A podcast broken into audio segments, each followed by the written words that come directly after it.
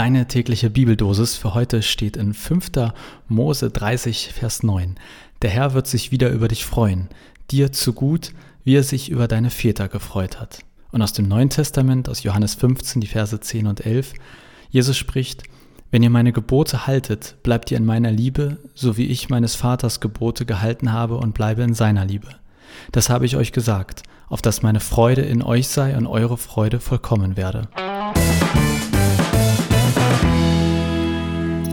Halt mal, wieso wird sich Gott denn wieder über mich freuen? Und wieso habe ich mehrere Väter? Und was ist mit meiner Mutter? Beziehungsweise, also mit meinen Müttern?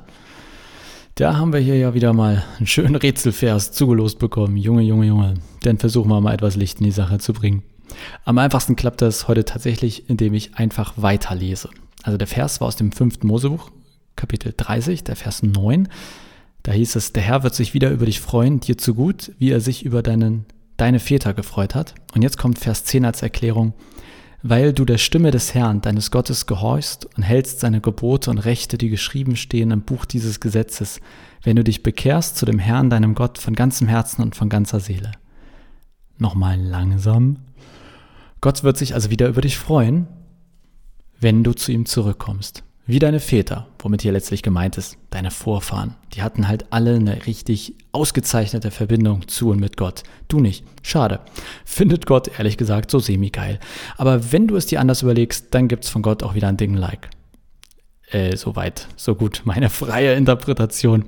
Aber wo ich denn schon mal die Bibel aufgeschlagen habe, okay, ehrlich gesagt, bibleserver.com, habe ich mal weitergelesen und äh, fand das recht spannend. Denn ein Vers weiter steht, denn das Gebot, das ich dir heute gebiete, ist dir nicht zu hoch und nicht zu fern. Zitat Ende. Okay, auf den ersten Blick äh, oder auf das erste Hören klingt es vielleicht so, als wäre ich der Depp in der Familie und jetzt gibt man mir eine Aufgabe, die aber selbst ich schaffe. Aber ich denke oder hoffe mal, dass Gott das so nicht gemeint hat. Ich verstehe die Verse, also jetzt in diesem Kontext, in diesem Zusammenhang so, dieser Text ist an alle gerichtet, die, warum auch immer, derzeit nicht so richtig oder gar nicht mit Gott unterwegs sind. Und das ist, glaube ich, gar nicht so weit hergeholt. Vielleicht haben deine Eltern ja oder sogar deine Großeltern mal einen richtig guten Draht zu Gott gehabt oder haben den noch und du aber vielleicht nicht. Das ist, glaube ich, heutzutage in Deutschland äh, mit Generationen oder von Generation zu Generation immer wahrscheinlicher, dass es so einen Fall gibt. Und Gott sagt jetzt, dass er sich auch über dich freuen wird, wenn Folgendes geschieht. Das finde ich erstmal positiv. Und ich finde auch positiv, dass da wird steht. Also Gott wird sich freuen. Das klingt für mich wie, das passiert, das wird passieren. Nicht, er würde sich freuen. Allerdings kommen dann ja erstmal Gebote und die sind irgendwie nicht so sexy. Oder zumindest, wenn man irgendwie an Gebote, Gesetze denkt, naja, wer findet das denn toll? In dem Vers aus dem Neuen Testament greift Jesus das dann auch wieder auf. Es ist sehr ähnlich, finde ich, und das passt mal wieder hervorragend. Er sagt, wer die Gebote von Gott hält, der bleibt in der Liebe von Jesus. Und ich verstehe das in beiden Fällen schon so. Wer sich an die Spielregeln hält, der bleibt dabei. Über den freut sich Gott. Und vielleicht denkst du ja, puh, also erstens habe ich keine Lust auf Regeln und Gesetze. Und zweitens, was ist das überhaupt für ein Gott, der sagt, wenn du dich an meine Regeln hältst, dann liebe ich dich. Und sonst, edgy badgy, hast verloren?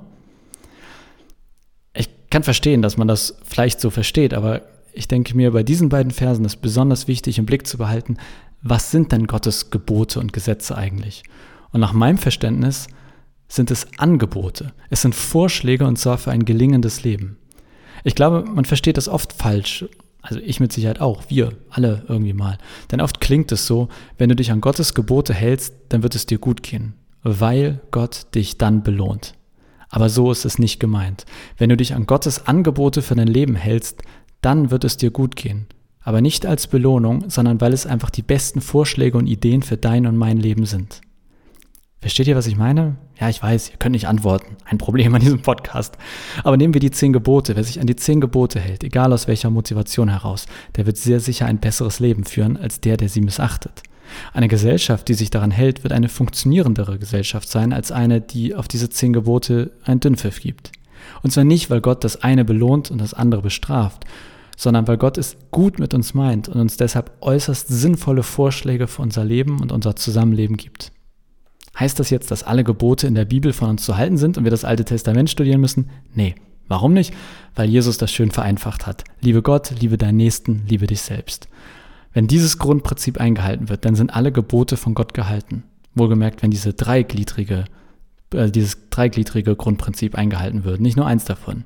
Also, was ich für heute mitnehme, quasi als Erinnerung, die Gebote von Gott sind keine Gesetze, die uns etwas vorschreiben. Es sind äußerst gut gemeinte und gut gemachte Angebote für unser Leben. Es lohnt sich, diese Angebote wahrzunehmen.